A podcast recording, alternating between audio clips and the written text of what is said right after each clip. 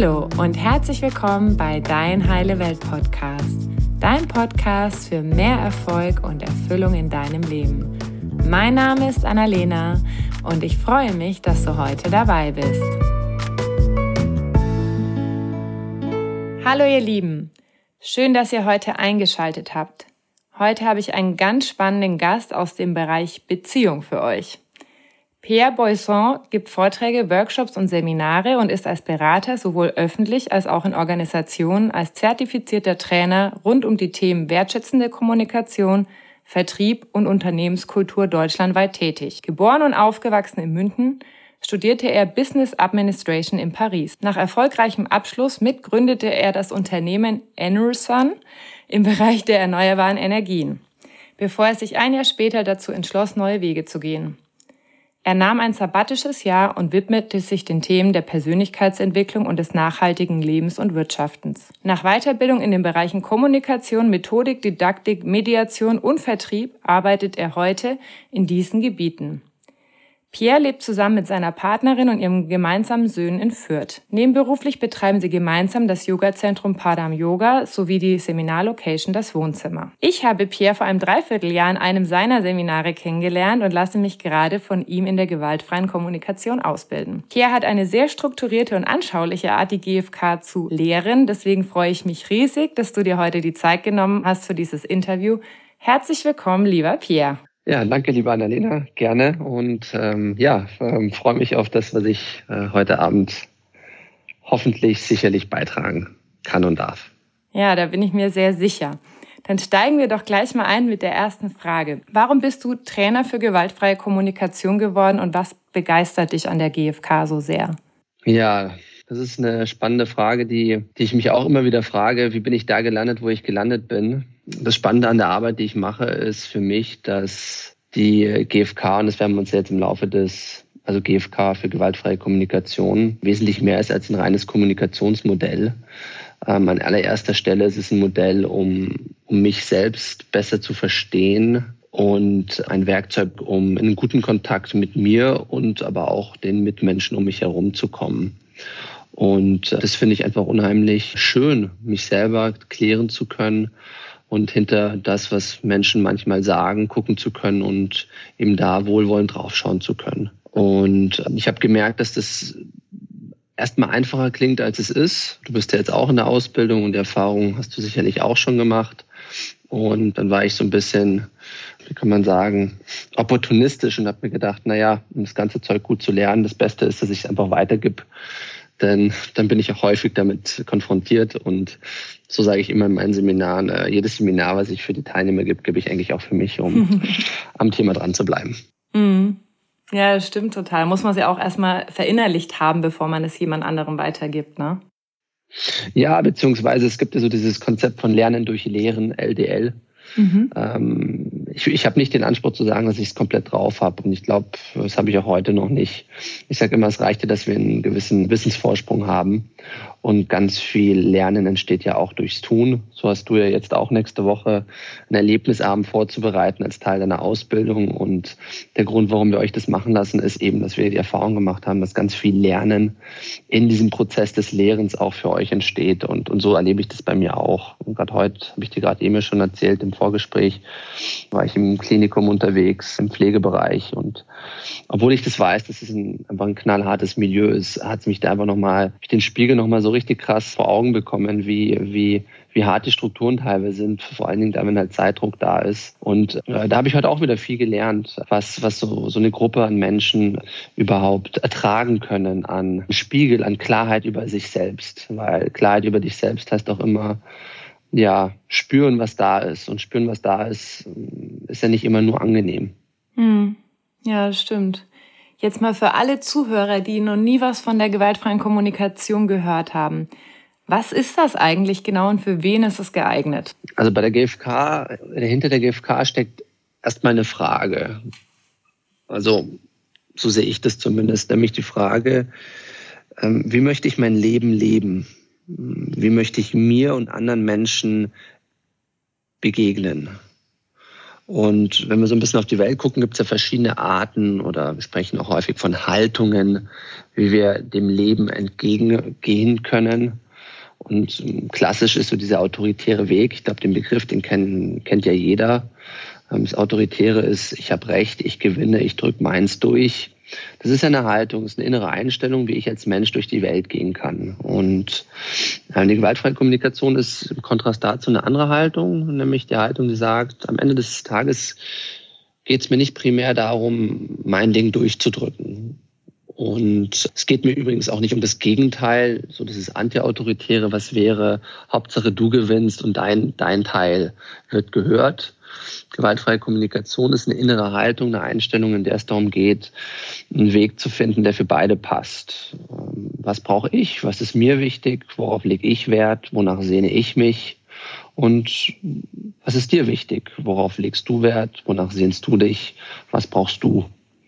Und es ist ein Weg, der uns eben tatsächlich hilft, der ganz klare Werkzeuge uns an die Hand gibt, um, um diese Klarheit innerlich bei mir und beim anderen herzustellen, um somit in einen guten Kontakt zu kommen. Und aus diesem guten Kontakt entsteht, das nennen wir dann Verbindung in der gewaltfreien Kommunikation oder Vertrauen auch miteinander.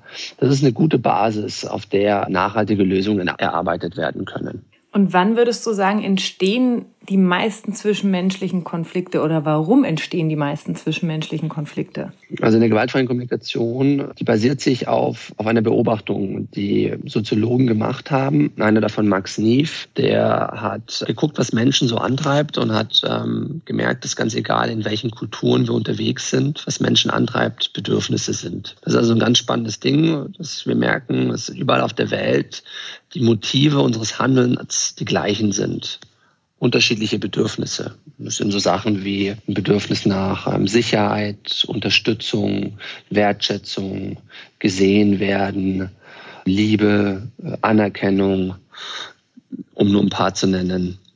Und das ist ein Teil. Also wir Menschen agieren bedürfnisorientiert. Die gewaltfreie Kommunikation macht eigentlich nichts anderes, als das zu erleuchten und das uns aufzuzeigen. Hm, wir sind Menschen, wir Menschen handeln bedürfnisorientiert in jedem Moment unseres Lebens. So jetzt gerade handeln wir beide auch bedürfnisorientiert. Wir versuchen uns gerade verschiedene Bedürfnisse zu erfüllen. Du hast hier deinen Podcast und mit dem Podcast versuchst du dir übrigens auch Bedürfnisse zu erfüllen. Hast du eine Idee, welches Bedürfnis dich antreibt, wenn du mhm. Podcasts machst? Ja, mehrere. Also zum einen Beitrag leisten und mhm. äh, Wachstum. Ja. ja, genau. Das trifft es ganz gut. Und also was heißt trifft es ganz gut? Wäre jetzt auch meine Vermutung gewesen. Das ist so die eine Seite. Also wir Menschen handeln bedürfnisorientiert. Aber das, was wir tun, sind noch keine Bedürfnisse. Das, was wir tun, das nennen wir Strategien in der gewaltfreien Kommunikation. Also in deinem Fall ist jetzt die Strategie für Wachstum und für Beitragen zum Beispiel einen Podcast zu machen. Der Podcast ist das Konkrete, was du tust, um dir ein Bedürfnis zu erfüllen. Mhm. Ich tue mir mein Bedürfnis nach ähm, Sinnhaftigkeit zum Beispiel über meine Arbeit auch erfüllen, weil ich einfach die unheimlich sinnhaft finde, Menschen darin zu ermächtigen oder zu unterstützen, gut mit sich selbst und mit anderen umzugehen. Also meine Strategie, um mein Bedürfnis nach Sinn zu erfüllen, ist, dass ich zum Beispiel diese Seminare mache. So, auf was ich hinaus will, ist also, dass es hilfreich ist, erstmal zu verstehen, was sind überhaupt Bedürfnisse und was sind Strategien, wie sich die beide, beiden voneinander trennen die Strategien sind das Konkrete, was wir Menschen tun, um uns eher abstrakte, allgemeingültige Bedürfnisse zu erfüllen. Und jetzt komme ich erst auf die, auf die Antwort zu der Antwort deiner Frage, nämlich wie die meisten Konflikte entstehen. Die entstehen, weil wir Menschen eben auch unterschiedliche Strategien haben. Nehmen wir jetzt mal an, du und ich, wir leben in einer partnerschaftlichen Gemeinschaft und hatten beide einen langen Tag und ich vermute, dass wir beide jetzt ein Bedürfnis nach Ruhe haben auf der einen Seite. Und ich vermute, dass wir auch beide so dieses Bedürfnis nach Zweisamkeit haben. Bis dahin ist es, glaube ich, noch recht easy und noch kein Konflikt im Raum. Soweit okay? Mhm. So, und Konflikte entstehen, weil wir Menschen unterschiedliche Strategien haben. Das heißt, wenn es jetzt darum geht, dass wir beide jetzt mal überlegen, wie wir den Abend gestalten, ähm, wirst du einen Vorschlag haben. Hast du einen spontanen Vorschlag? Ja, zum Beispiel gemeinsam ins Kino gehen. Genau. Weil du denkst, für dich passt es gut. Kino mhm. ist gleich Ruhe und da haben wir auch die Zweisamkeit. Genau. Und wenn alles gut geht und ich auch total Bock auf Kino habe, dann ist es schnell geklärt. Ich habe die gleiche Strategie wie du. Und dann läuft es. Wobei auch hier fällt mir gerade ein, mit, haben wir immer noch eine Sache zu klären, nämlich was schauen wir an. Da können sich die Strategien auch ganz schnell voneinander trennen. Ich habe nämlich vielleicht Bock auf, keine Ahnung, nehmen wir mal ganz bewusst irgendwas bisschen kontroverses, Saw, dieser Horrorfilm. Und dann kann es schon sein, dass du dann antwortest und sagst. Das wäre für mich aber nichts, um runterzukommen. Ganz genau. So. Und jetzt lachen wir darüber, aber am Ende ähm, sind das genau die Sachen, die dann am Ende Konflikte machen. Nämlich ich fange an, an meiner Strategie festzuhalten und du an deiner. Und jetzt ist es ja schon so, dass wir schon relativ nah aneinander sind, weil wir beide gesagt haben Kino. Aber ich hätte ja auch sagen können, nee, ich habe keinen Bock auf Kino, du, ich habe eher Bock jetzt hier zu Hause zu bleiben oder Lust, keine Ahnung, was anderes zu machen. Und dann passiert Folgendes, dass wir Menschen an unseren Strategien festhalten. Hm. Hey, ich finde es aber wichtig, dass wir jetzt auch mal zu Hause sind. Immer willst du draußen was unternehmen. Mhm. Kommt dann von mir und dann kommt von dir. Ja, aber wir gehen doch sonst nie raus, bist so ein Stubenhocker.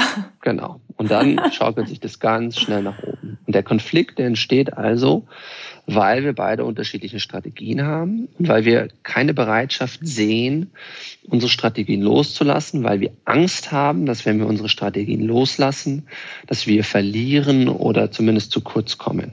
Mhm. Und das Spannende ist, und dann bin ich auch mit der Frage fertig, das Spannende ist, wenn wir uns mit diesem Modell beschäftigen, merken wir immer mehr, es geht uns Menschen nicht um die Strategien.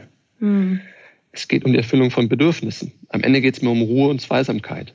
Und wenn ich das verstehe, dann kann ich mich auch entspannen und kreativ werden und neue Strategien suchen.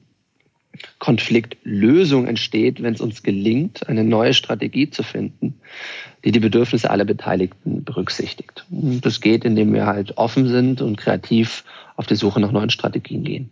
Hm. Und das heißt, es geht auch, wenn wir jetzt zum Beispiel unterschiedliche Bedürfnisse hätten. Dann könnten wir gucken, wenn du zum Beispiel sagst, du hast jetzt ein Bedürfnis nach Bewegung und ich habe aber ein Bedürfnis nach Ruhe, wie wäre das dann?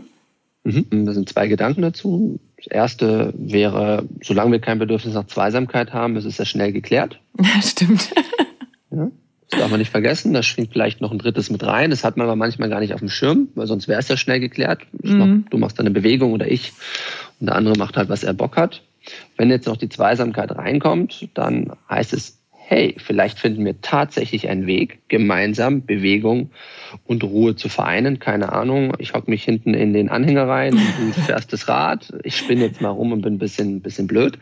Aber auch ja. hier kann man kreativ sein und sich was überlegen. Oder wir gehen gemeinsam in den Park, hier bei mir unten im Park, da ist auch so, so ein kleiner Fitnessort. Ich nehme das Buch mit, gehe mit dir mit, chill mich auf die Bank und du machst halt deine Übungen. Das geht, wenn man anfängt kreativ zu sein, findet man da was. Mhm. Und wenn man halt bereit ist, seine Lieblingsstrategien loszulassen. Das ist das große Problem. Das große Problem ist, in dem Moment, wo du sagst, Pierre, ich habe ein Bedürfnis nach Bewegung und du mit deiner Ruhe, dass du ein ganz klares Bild vor Augen hast, wie du dein Bedürfnis nach Bewegung erfüllen willst. Du hast schon diese Lieblingsstrategie im Kopf. Mhm. So, keine Ahnung, Fahrradfahren gemeinsam zu gehen. So, und da habe ich halt keinen Bock drauf. Und dann fängt es an, schwierig zu sein, die Strategie loszulassen. Und das ist am Anfang tatsächlich schwierig, diesen Shift weg von seinen Lieblingsstrategien zu machen. Und das geht nicht, solange ich mir nicht klar bin, worum es mir wirklich geht. Solange ich denke, mir geht es um die Strategien, Fahrradfahren, Kino, fühlt sich das unheimlich, verzeih es mir, beschissen an, Strategien loszulassen. Mhm. Weil ich diesen, diese Unterscheidung zwischen Strategien und Bedürfnissen in meinem Hirn noch nicht habe. Und umso mehr ich mich mit Bedürfnissen beschäftige, umso mehr kann ich die Kraft von Bedürfnissen sehen, kann ich mich mit Bedürfnissen verbinden und dann fällt es mir auch leichter, Strategien loszulassen. Mhm. Und ähm, der zweite Gedanke auf deine Frage ist, wenn du Bewegung brauchst und nicht Ruhe, wir müssen nicht im gleichen Moment immer eine Strategie finden, die alle Bedürfnisse berücksichtigt.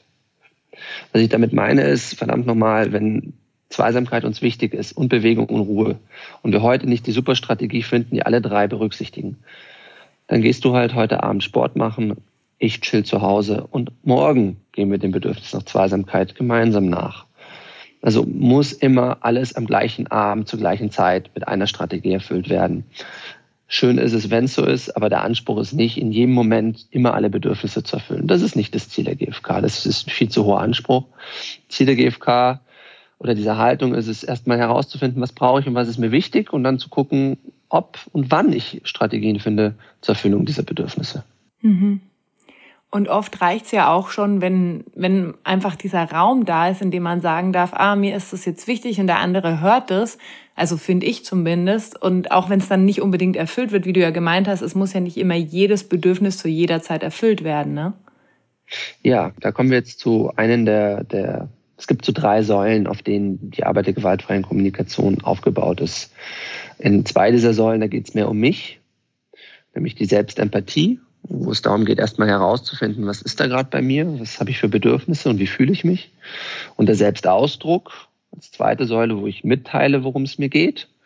Ähm, aber eine andere wichtige Säule, die diese partnerschaftliche Haltung ausmacht, ist natürlich die Säule, wo ich auf den anderen gucke also die Empathie und die Fähigkeit auch sprachlich wirklich empathisch zu sein und dir diesen, nicht nur diesen Eindruck zu vermitteln, sondern wirklich in eine, in eine, wohlwollende Verbindung zu kommen, wo ich, wo ich, wo ich mich für dich interessiere und wo ich, wo ich dir signalisiere, dass ich dich ernst nehme.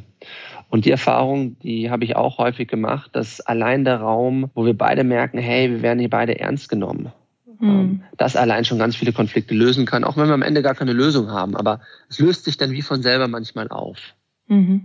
Ja, in der Theorie, das ist immer, ich finde das immer unheimlich schwierig, das zu beschreiben. Das ist tatsächlich sowas, auch was Verbindung ist, was es heißt, gutes, tiefes, in eine tiefe Verbindung zu kommen, das gilt es zu erfahren. Aber ich glaube, jeder von uns Menschen und auch von deinen Zuhörern jetzt hier, wir haben alle diese Erfahrung schon mal gemacht. Dafür braucht es eigentlich keine GFK.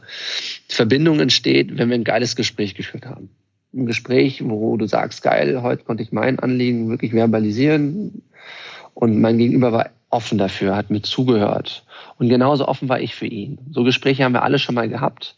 Am Ende ist das das, was GFK versucht zu machen und gibt uns halt gute Werkzeuge mit an die Hand. Mhm. Das heißt, jetzt so als Tipp für den Alltag, um Konflikte zu lösen, würdest du sagen, geht es darum, erstmal wirklich dem anderen auch zuzuhören und zu sehen oder zu erkennen, welche Bedürfnisse liegen hinter dem, was der andere gerade sagt? Ähm, ja, und zugleich jein. Mhm. Ähm, grundsätzlich brauchst du die Fähigkeit, auf die andere Seite zu gucken.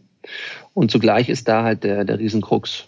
Mhm. Weil auf die andere Seite gucken ist insofern einfach, insofern wir beide heute Abend Lust aufs Kino haben. Und mhm. den gleichen Film. Dann ist es sehr einfach, Verständnis für dich zu haben. Ja? Weil ich ja eine gleiche Strategie habe. Das Problem ist, wenn wir nicht die gleichen Strategien haben und bisher haben wir nur von sehr einfachen Beispielen gesprochen. Kino, Sauna, keine Ahnung, Sport machen. Das ist, sind ja alles noch so Strategien, die noch, noch nicht so hardcore sind, im Sinne von, die mich nicht so triggern. Nur die Welt ist ja viel komplexer als das. Alles, was wir Menschen tun, sind Strategien. Alles, was wir Menschen tun, sind Strategien. Also im Gespräch, wenn du zum Beispiel mal lauter wirst, vielleicht auf meine Knöpfe drückst, von denen du als meine Partnerin genau wüsstest, was mich triggert. Der Chef, der oder die Chefin, die mit, mit Drohungen daran geht, Schläge, sind auch alles Strategien. Und jetzt wird es natürlich komplexer, hm. weil du kannst dreimal kannst du raten, wie, wie schwierig es ist, empathisch mit jemandem zu sein, der eine Strategie gewählt hat, die so konträr zu deinen Bedürfnissen ist. Mhm. Dann ist es unheimlich schwierig, da wohlwollend zu sein. Wenn dir dein Partner seit Wochen nur Vorwürfe macht, dann ist es leicht gesagt, dass es einfach nur darum geht, ein bisschen auf die Bedürfnisse des anderen zu gucken, hinter die Worte, sie hat die gute Absicht, wenn er lauter wird, dann will er halt gehört werden. Das ist doch ein Bedürfnis von uns allen, du willst ja auch gehört werden, schwuppdiwupp ist das Problem gelöst. Nee, da fängt das Ganze erst richtig an.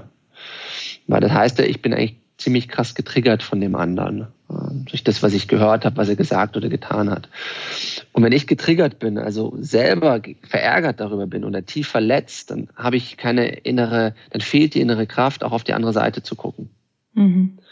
Und dann wird es schwierig, weil dann haben wir zwei Personen, die eigentlich gerade sehr mit sich selbst beschäftigt sind, in einem eigenen inneren Schmerz sind. Die Person, die laut ist, ist in einem Schmerz, sonst wäre sie nicht laut. Und ich bin in einem Schmerz, weil ich zum Beispiel diesen, dieses Geschrei höre. Also es ist eine doppelte Kränkung auf beiden Seiten.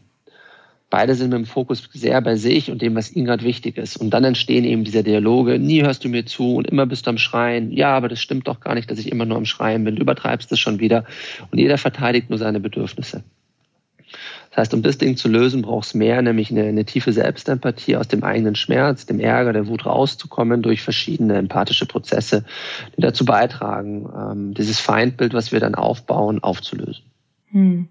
Und wie, also jetzt mal für die Zuhörer, also wie funktioniert denn Selbstempathie? Hast du da so ein so ein Alltagstipp sozusagen, so Notfall äh, Selbstempathie in fünf bis zehn Minuten, womit ich sozusagen aus dem Gröbsten wieder rauskomme? Ja, das ist lustig. Ähm, ich lese gerade das Buch von Brené Brown, was ich allen hier wirklich sehr empfehle. Ähm, ich habe es in der Ausbildung ja letztens schon erwähnt. Verletzlichkeit macht stark. Mhm. Und sie ist ja auch weltweit unterwegs und gibt Vorträge. Kurze Anekdote, weil es passt einfach so gut. Und eine war, dass sie da für so irgendwelchen konservativen, reicheren Leuten eingeladen war und bei ihr geht es ums Thema Scham und als diese Person dann sah, dass es ums Thema Scham geht, geht ist sie komplett an die Decke gegangen. Also die Organisatorin so ungefähr, ich kann das hier meinen so spießiger Amerikaner so ungefähr, das kann ich dir nicht zumuten, dass es hier um Scham geht. Die, die wollen leichte Themen, die wollen die How-to-Themen. Mhm. How to solve my problems in five steps how to give myself empathy in five step. Also, mhm. und deswegen muss ich gerade lachen, wenn du sagst, hier, hier, gib mir mal bitte, passt einfach perfekt, gib mir mal bitte schnell den Quick Fix. Wie kann ich mit fünf Schritten meine Probleme lösen? So, to make a long story short, klar gibt's Prozesse, aber nicht Prozesse, die, die ich hier so mal schneller, äh, mm.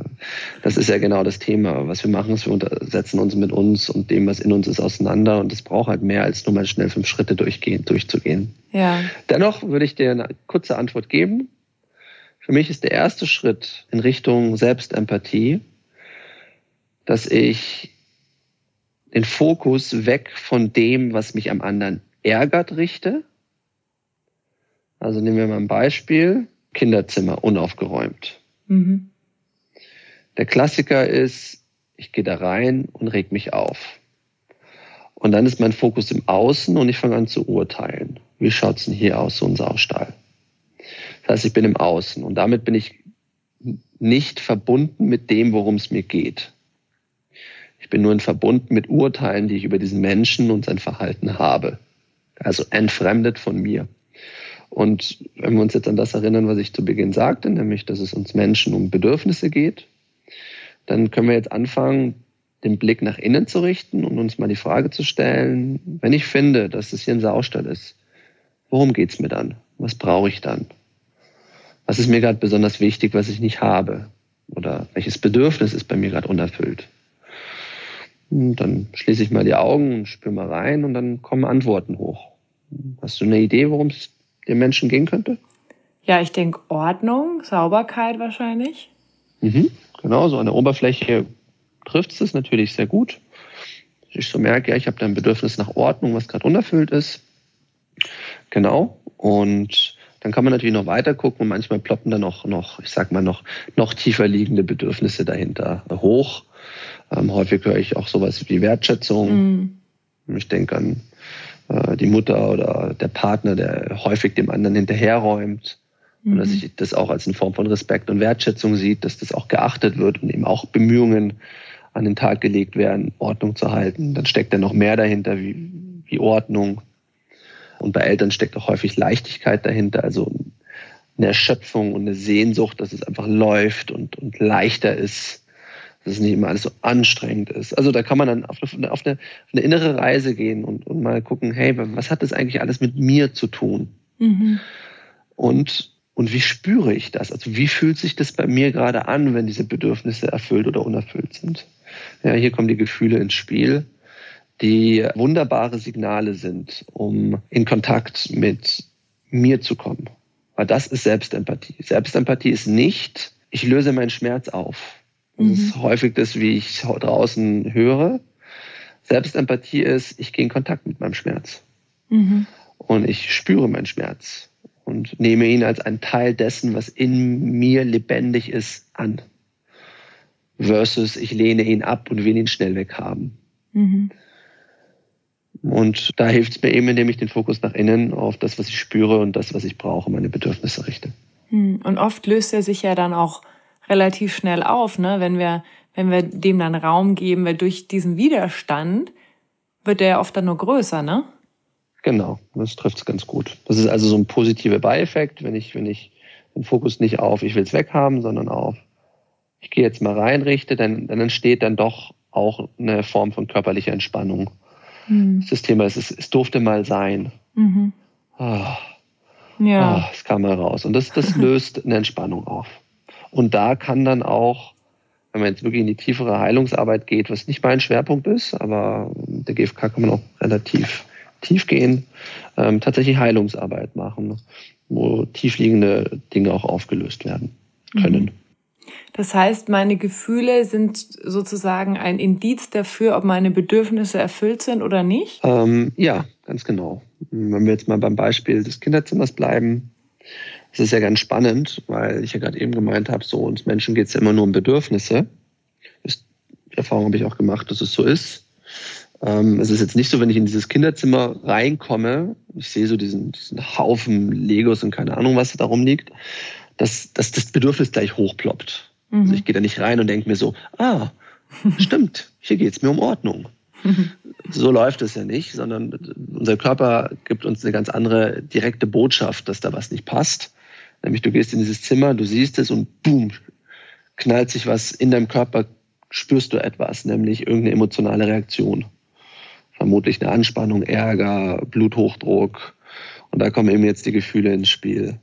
Und die sind einfach wunderbare Signale. Weil wenn ich merke, okay, da sind unangenehme Gefühle, dann ist das ein Signal, dass ein Bedürfnis höchstwahrscheinlich unerfüllt ist. Und andersrum, wenn ich eher angenehme Gefühle habe, dann ist das ein Signal dafür, dass ein Bedürfnis erfüllt ist. Und mit diesen zwei Punkten, Gefühl und Bedürfnis, habe ich wunderbare, konkrete Werkzeuge, mit denen ich auf diese innere Forschungsreise gehen kann, die auch ein Stück weit ähm, Selbstempathie sind. Mhm. Hm. Danke. Also ich fand, das war jetzt nochmal mega anschaulich. Ich finde es immer toll, wie du das erklärst. Das ist immer so hands-on. Warum fällt, ja, es, warum fällt es denn so vielen Menschen so schwer, tiefe und wahrhaftige Verbindungen aufzubauen? Hm. Also spontan kommt mir da, dass ich das nicht grundsätzlich sagen würde. Mhm. Also ich glaube, wenn wir Menschen sehr ähnliche Strategien haben und ein Stück weit suchen wir uns ja schon auch Menschen raus, die uns ähnlich sind. Mhm. Also ich sage jetzt mal bewusst, ähm, AfDler und äh, Grünen Wähler werden jetzt kaum in eine Riesenpartnerschaft gehen, weil sie einfach zu unterschiedliche zu unterschiedlich sind. Also wir suchen schon Menschen, die ähnlich ticken. Mhm. Äh, und solange wir ähnliche Strategien haben, glaube ich, dass wir auch in eine gute Verbindung kommen und uns gut verstehen ist jetzt zwar noch keine tiefe Verbindung, aber also ich würde nicht pauschal sagen, dass wir Menschen nicht in Verbindung kommen. Mhm.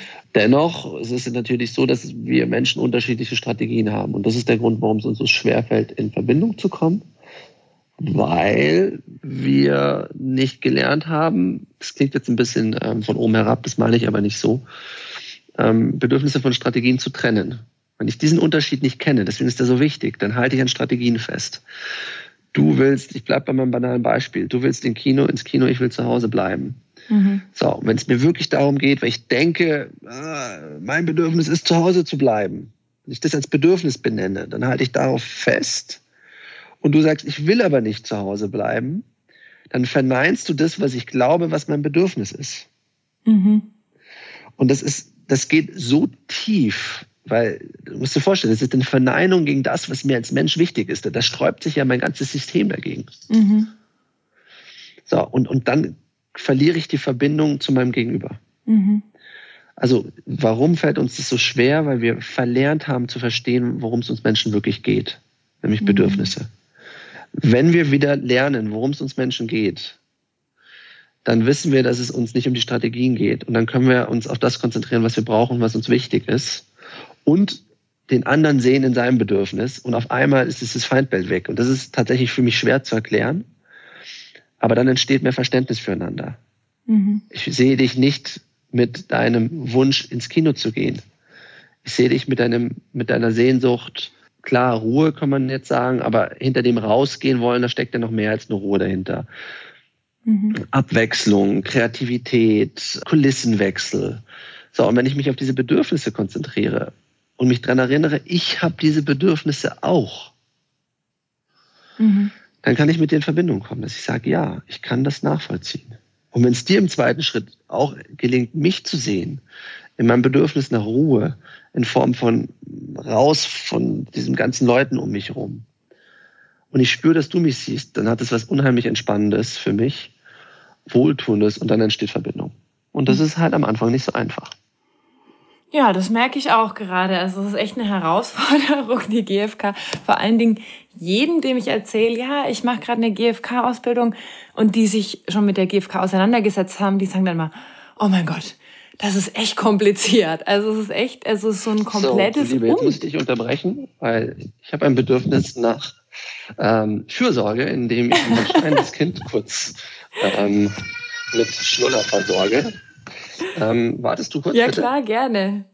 So, der Pierre ist jetzt wieder zurück von seinem äh, Bedürfnis nach Fürsorge. Das war jetzt richtig süß und authentisch. Ähm, ich habe jetzt noch eine Frage zu dem Thema Pseudogefühle. In der GfK geht es ja auch viel um Pseudogefühle. Was ist das denn genau und wie unterscheiden die sich von den echten Gefühlen sozusagen? Mhm. Ähm, hm, wo fange ich an, ohne zu weit auszuholen? Also wir haben uns einen Aspekt noch gar nicht angeguckt, nämlich den Aspekt, was hat das Ganze, was ich euch hier erzähle, mit dem Begriff der Gewalt zu tun. Mhm.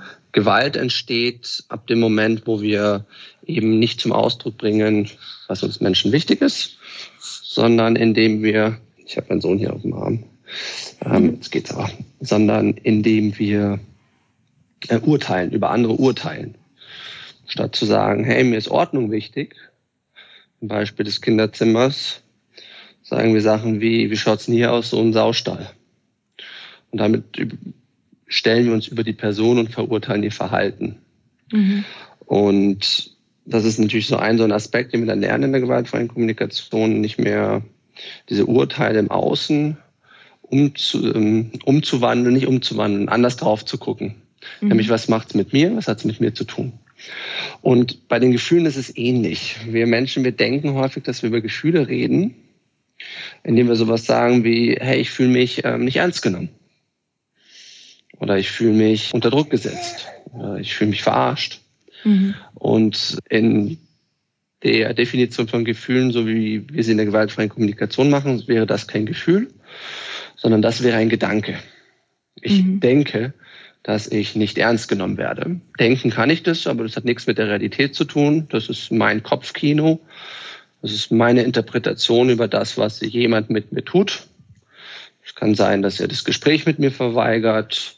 Es kann sein, dass er den Abgabetermin verschoben hat. Das sind Fakten, aber dass er mich nicht ernst nimmt, ist meine Interpretation. Dennoch sprachlich sagen wir häufig sowas wie, ich fühle mich nicht ernst genommen. Und da sehe ich eine Gefahr drin, weil es zum einen nichts mit dem zu tun hat, was ich in mir spüre, körperlich spüre, und weil es ein versteckter Vorwurf ist. Mhm. Das ist nämlich so der zweite Punkt. Nicht nur ist es ein Gedanke, sondern ich mache dir ja hier indirekten Vorwurf. Nämlich ich unterstelle dir, dass du mich nicht ernst nimmst. Und das ist ja auch wieder ein Angriff an dich, und äh, wenn ich das nicht merke und denke, ich rede über Gefühle, mhm. dann brauche ich mich nicht zu wundern, dass der andere äh, an die Decke geht, wenn er sowas hört, weil er erlebt es nicht als den Ausdruck von Gefühlen, sondern den Ausdruck eines Vorwurfs. Mhm. Und das ist teilweise ziemlich erschreckend für Teilnehmer in Seminaren, wenn die merken, boah krass, ich dachte immer, ich rede hier von mir und meinen Gefühlen, aber eigentlich habe ich dem anderen nur Vorwürfe an den Kopf geworfen. Mhm.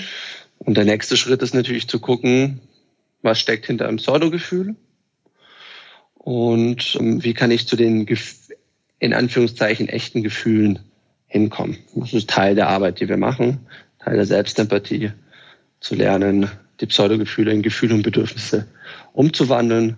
Das ist eigentlich relativ einfach. Das mache ich vielleicht noch kurz beispielhaft. Wenn ich denke, ich fühle mich nicht ernst genommen, dann ist das eigentlich schon der Ausdruck meines Bedürfnisses. Nämlich genau das Gegenteil von, ich fühle mich nicht ernst genommen. Das Gegenteil davon wäre was? Respekt. Genau, ernst genommen werden und Respekt. Und dann haben wir schon das Bedürfnis. Was mir wichtig ist, ist ernst genommen zu werden, respektiert zu werden. Jetzt habe ich das Bedürfnis und jetzt könnte ich mal kurz so in mich spüren, die Augen schließen, mal reinspüren. Hey, wie fühlt sich das denn an? Was macht das denn mit mir, wenn ich nicht ernst genommen werde? Wenn mein Bedürfnis nach Respekt, ernst genommen werden unerfüllt ist? Eine hm. Idee? Ja, wütend wahrscheinlich. Mhm. Genau. Könnte Wut sein, Ärger sein, es ploppt häufig hoch. Genau, und dann habe ich ein Gefühl gefunden, das ist in mir drin. Das ist kein versteckter Vorwurf, das gibt es in uns Menschen drinnen. Wut kennt jeder. Und jetzt habe ich mein Pseudogefühl, ich fühle mich nicht ernst genommen, in ein Gefühl und Bedürfnis umgewandelt, nämlich du, ich bin sauer und mir ist es wichtig, auch ernst genommen zu werden. Und im Selbstausdruck macht es einen riesen Unterschied, ob ich dir sage, ich fühle mich nicht ernst genommen. Oder noch besser, ich fühle mich nicht ernst genommen von dir. Mhm. Das sind Vorwürfe. Oder ob ich sage, du, ich merke, da bin ich sauer, weil ich kein ernst genommen werden will. Mhm. Da bin ich viel mehr bei mir und drücke aus, worum es mir geht. Und das ist dieser Selbstausdruck, den wir halt auch üben in der gewaltfreien Kommunikation. Mhm. Ja, danke für dieses anschauliche Beispiel. Gerne. Nachdem du ja gerade auch deinen Sohn auf dem Arm hältst und Seminare für Eltern gibst, ist meine letzte Frage zu dem Thema GFK. Inwiefern profitieren denn Kinder davon, wenn ihre Eltern wirklich GFK so weit wie möglich versuchen zu leben? Hm. Es gab eine, eine Flipchart, die, die werde ich, glaube ich, nicht vergessen. Der Trainer, bei dem ich lernen durfte, Klaus Karstedt, uns irgendwann mal in der Ausbildung oder im Seminar gezeigt hat. Und zwar, das war eine Flipchart. Da ging es darum, zu erklären, warum Menschen kooperieren. Und dann hat er uns erklärt, dass Menschen kooperieren, also Menschen sagen Ja auf deine Bitten aus vier verschiedenen Gründen. Hm, weil sie Angst haben, weil sie sich schuldig fühlen, weil sie gehorsam sind und manchmal auch aus der Freude heraus zu kooperieren. So, das klingt jetzt erstmal so ein bisschen langweilig, aber darüber muss man mal kurz, kurz reflektieren. Was wir damit gesagt haben, ist, wenn ich den gewohnten Pfad gehe, den wir alle, den ich gut kenne und den du auch gut kennst, nämlich ich sehe dieses Kinderzimmer und ich lasse den Wirkreiz aus mir rauskommen, der spontan hochploppt. Nämlich, wie schaut's denn hier aus? Räume jetzt dein Zimmer auf. Dann kann ich damit vielleicht temporär erfolgreich sein. Die Frage ist immer nur, warum bin ich erfolgreich? Mhm. Also aus welcher Qualität heraus kriege ich jemanden, der kooperiert? Und umso mehr Druck ich ins System gebe, umso mehr kooperieren die Menschen um mich herum aus der Angst heraus. Umso mehr Druck ich gebe, umso mehr Angst steckt dahinter. Oder weil sie sich eben schuldig fühlen, die Menschen. Das sind so Sätze wie, wenn du dein Zimmer nicht aufräumst, dann ist Papa aber traurig. Genau. Ja. Oder Umkehrschluss, also die andere Variante geht genauso. Papa freut sich aber, wenn du aufräumst. Mhm. Das ist genau das Gleiche. Was ich hier mache, ist, ich, gebe, ich gebe die Verantwortung meiner Gefühle ähm, ab, indem ich mein Gefühl mit dem Verhalten des anderen verkoppel. Mhm. Und das ist, da entsteht dieses Schuldgefühl. So, und ich finde, da muss man, muss man mal ganz kurz äh, innehalten. So, ist es das, was ich will, als Mensch, als Elternteil? Will ich, dass meine Kinder aus Angst Kinderzimmer aufräumen, in die Schule gehen, ihre Schuhe in der Früh anziehen, das Handy weglegen, ähm, aus Schuldgefühlen heraus. Und das hat mich so bewegt und berührt und auch traurig gemacht, dass für mich klar war, das ist nicht das, was ich möchte. Ich möchte nicht aus, dass meine Kinder aus dieser Qualität heraus kooperieren. Mhm. So. Und im Umkehrschluss ist das auch ein Stück weit eine Antwort auf deine Frage. Wonach ich mich sehne, ist, dass es mir gelingt, durch einen wohlwollenden Kontakt mit meinen Kindern, indem ich sie ernst nehme, indem ich ihnen zeige, dass ich, dass ich sie sehe, indem ich so oft ich kann Ja sage zu dem, was sie brauchen, mich entspanne, was die möglichen Strategien betrifft. Passiert was ganz Spannendes, nämlich wir werden ein gutes Team. Das klingt jetzt ein bisschen crazy, aber so erlebe ich das. Und wenn wir ein gutes Team werden, dann passiert Folgendes. Wenn ich morgen meinen Sohn frage, hey, hier, zieh bitte die Schuhe an, dann hat er zwar trotzdem keinen Bock darauf. Also es ist nicht so, dass er das geil findet, Schuhe anzuziehen oder sich zu beeilen in der Früh. Aber er macht's. Und die Frage ist, warum er es macht. Und für mich ist die Antwort, er macht's nicht aus Schuld und Angst heraus. Er macht's aus der Wertschätzung heraus. Mhm. Er macht's, weil er sich damit ein Bedürfnis beizutragen erfüllt. Dieses Bedürfnis, das haben wir Menschen alle in uns. Das kennst du gut. Wir Menschen tragen in uns die Freude, zum Wohle anderer Menschen beizutragen. Ja, Geschenke machen ist nichts anderes als das. Mhm. Das heißt, Menschen und Kinder haben Freude daran, uns entgegenzukommen. Aber dafür ist halt eine Voraussetzung wichtig, dass mhm. sie es mhm. als Wahlfreiheit wahrnehmen. Sobald ich Druck ins System gebe, wird mein Sohn nicht mehr aus einer Wahlfreiheit kooperieren wollen.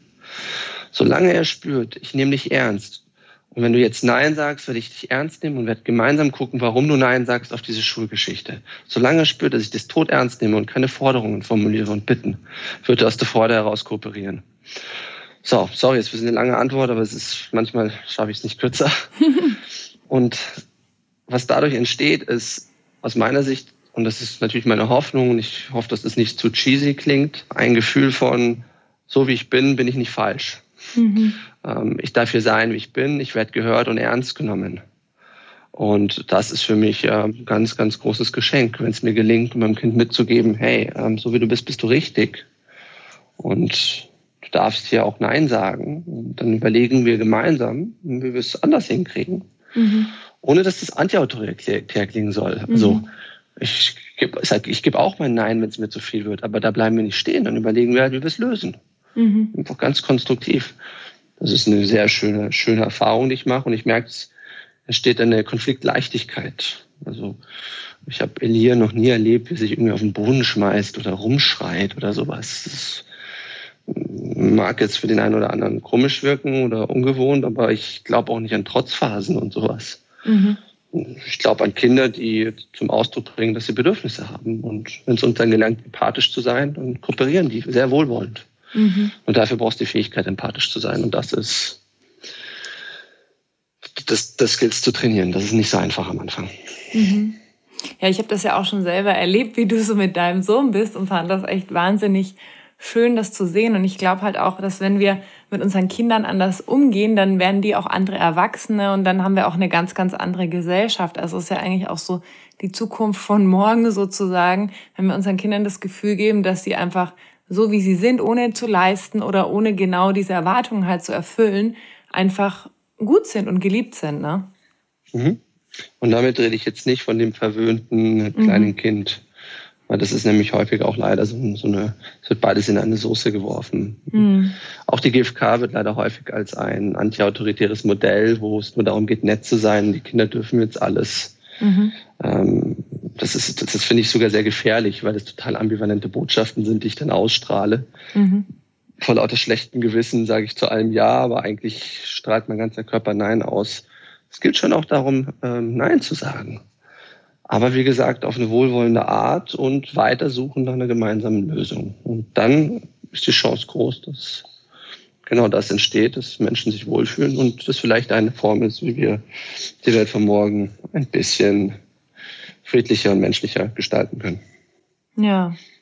Ja, das ist ein schöner Schlusssatz zum offiziellen Interviewteil. Jetzt habe ich noch vier Fragen am Ende, die ich jedem Interviewgast stelle. Und zwar, was sind denn deine drei größten Learnings beziehungsweise Weisheiten, die du bis zum heutigen Zeitpunkt in deinem Leben gelernt hast? Puh. Ähm, das ist, finde ich, eine sehr für mich schwierige Antwort. Ähm, Habe ich gar nicht so eine, eine klare Antwort. Aber eine Sache, die, die mir jetzt darauf einfällt, drei werde ich, glaube ich, nicht hinkriegen. Eine kriege ich hin. Ich glaube mittlerweile nicht mehr, dass mein Ziel ist, ist, glücklich zu sein im Leben. Weil ab dem Moment, wo es, wo es mir primär darum geht, glücklich zu sein, lehne ich ja einen ganzen anderen Anteil von mir ab, nämlich den Anteil, wo es mir halt mal nicht gut geht. Das heißt, äh, für mich eine Erkenntnis, nach der ich versuche, mein Leben mehr auszurichten, ist zu lernen, mit dem, was da ist, sein zu können.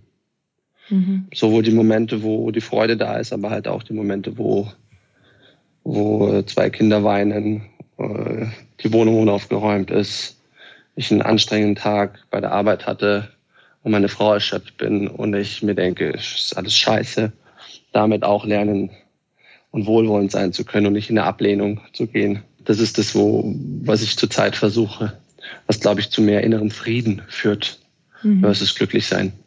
Mhm. Also auch so anzunehmen, dass es halt gerade so ist, wie es ist und dass zum Leben halt auch alles gehört, ne?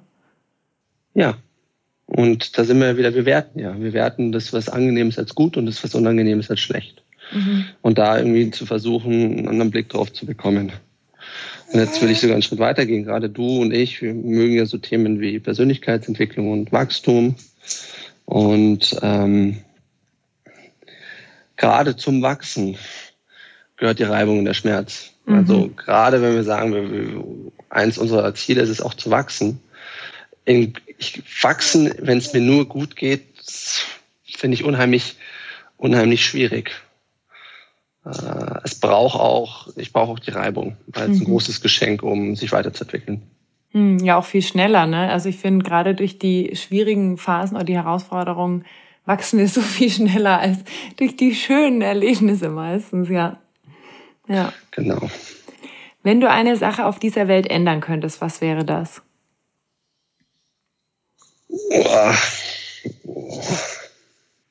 Ja, ich glaube tatsächlich, wenn uns, es uns Menschen gelingen würde,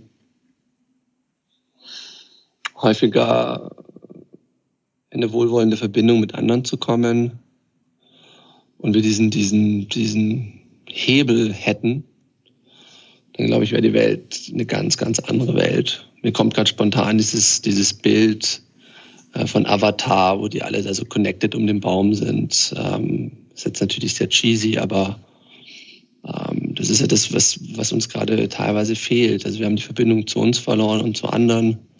Wir sind recht individualistisch unterwegs, sehr viel im Vergleich, ja, besser sein wollen, das größere Schiff, das größere Auto, die schönere Wohnung, bessere mhm. Fotos, schönere Fotos auf Instagram. Also die, was ich mir wünschen würde, ist ähm, mehr Empathie für, für den anderen. Mhm. Ja, sehr schön. Was oder wo ist denn deine persönliche heile Welt?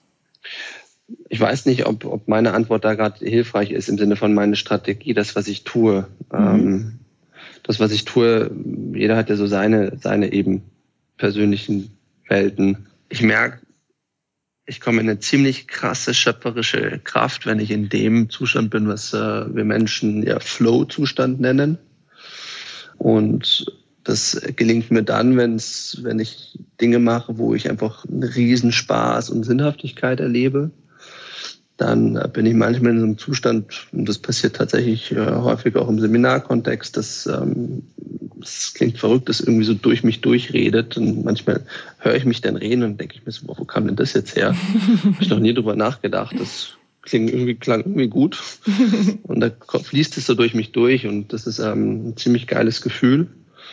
Jetzt will ich nicht sagen, dass das nur dann entsteht, aber ich glaube, spannend ist also für, für uns Menschen zu gucken, wofür brenne ich, was ist mir wichtig und ähm, dann für sich so seinen Weg dazu finden, der dahin führt. Und für mich ist es einer, der tatsächlich im, in dieser Arbeit auch häufig ähm, entsteht. Und im Privaten, das ist gerade so eine Baustelle auch von mir, nochmal zu gucken, wie können wir noch mehr von so sehr bewegenden Momenten auch haben. Ich finde, viel funktioniert sehr gut, ähm, aber so ist auch sehr viel Fürsorge und Funktionieren und, und Verantwortung übernehmen, aber dass auch so eine, so eine Leichtigkeit entsteht. Das sind gerade so Punkte, wo wir noch am Gucken sind. Mhm. Ja, danke fürs Teilen. Mhm. Wie erreichen dich denn die Menschen am besten, beziehungsweise was ist die einfachste Möglichkeit, um mit dir in Kontakt zu treten? Äh, die einfachste Art ist äh, über ähm, meine oder unsere Webseiten. Da gibt es zwei Stück. Das eine ist ähm, mein Vorname, Bindestrich mein Nachname, Pierre-Boisson. Das kann keiner schreiben. Deswegen mhm. merkt ihr lieber gewaltfreie-kommunikation-seminare.com.